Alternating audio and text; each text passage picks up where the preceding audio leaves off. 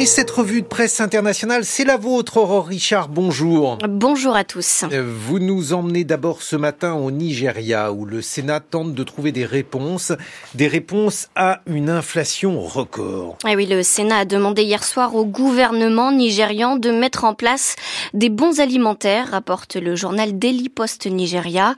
Cette mesure serait mise en place de façon provisoire pour tenter de faire reculer l'insécurité alimentaire qui grandit dans le pays euh, selon les projections des autorités, elle devrait concerner plus de 26 millions d'habitants en 2024, euh, soit plus d'un Nigérian sur dix.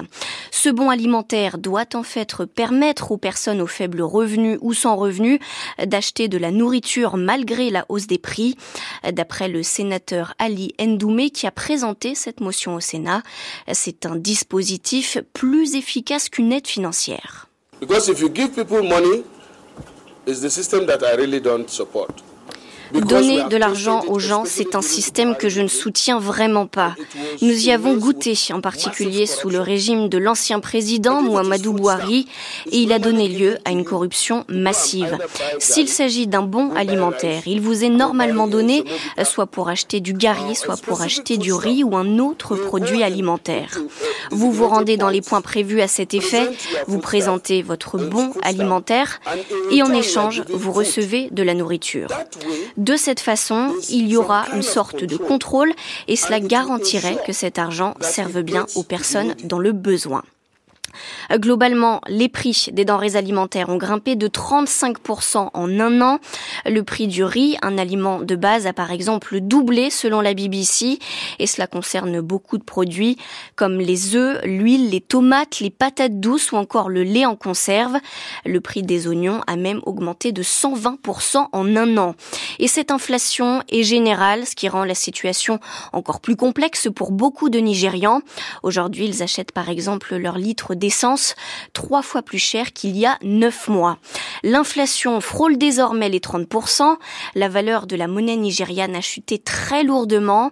Et face à cela, le gouvernement a tenté d'apporter des réponses avec la création notamment d'un conseil chargé de réguler les prix des denrées alimentaires. Il a également demandé à la réserve nationale des céréales de distribuer 42 000 tonnes de mil et de maïs à la population. Pourtant, ces dernières mesures que vous évoquez, Aurore, n'ont pas calmé la colère de la population. Des manifestations ont eu lieu hier dans les trois principales villes du pays, à Lagos, Abuja et Kano. Des milliers de personnes se sont réunies. L'appel à la mobilisation avait été lancé par les syndicats et ils ont réclamé plus d'engagement de la part du gouvernement. Il y a en fait plusieurs explications à cette crise économique. Déjà d'un point de vue extérieur, le récent coup d'État au Niger, pays voisin, a entraîné la fermeture de la frontière alors que c'était l'un des principaux partenaires commerciaux du Nigeria. Et selon la BBC, il y a également des raisons internes. Cette inflation est aussi liée, explique-t-elle, aux réformes introduites par le président Bola Tinubu, entré en fonction en mai dernier. Il a notamment supprimé les subventions sur les, carburants, ce qui a logiquement entraîné une hausse des prix pour les Nigérians. Et puis partons désormais en Espagne où le cinéma est comme en France confronté aux violences sexuelles. Il y a de nouvelles accusations contre le réalisateur Carlos Vermouth. C'est le journal El País qui le révèle dans ses pages. Trois femmes déclarent avoir été forcées à des relations sexuelles par le cinéaste. Les faits se seraient déroulés entre 2012 et le mois dernier. L'une d'entre elles explique au quotidien avoir été agressée devant sa porte. J'ai eu des vertiges et j'ai vomi pendant l'acte, confie-t-elle. Une autre victime présumée déclare aussi avoir été frappée et étranglée.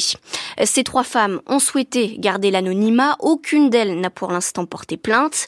Ces témoignages s'ajoutent donc à de premières accusations de violences sexuelles visant Carlos Vermouth. Elles étaient parues là aussi dans El País en janvier dernier. Le réalisateur avait alors nié les faits. Ces premières révélations ont été le point de départ d'un mouvement MeToo dans le cinéma espagnol. La question des violences sexuelles avait alors surgi quelques jours jours plus tard, lors de la cérémonie des Goya, la version espagnole des Césars, euh, sur scène, acteurs et actrices avaient appelé à condamner ces violences sexuelles. Bon, on termine avec le Japon, Aurore Richard, où les chiffres de la démographie ne sont pas bons. Le déclin démographique de l'archipel s'accélère, c'est le constat du quotidien économique Nihon Keizai Shimbun, qui se base euh, sur les dernières statistiques du ministère de la Santé. L'an dernier, il y a eu 800 000 décès de plus que de naissances.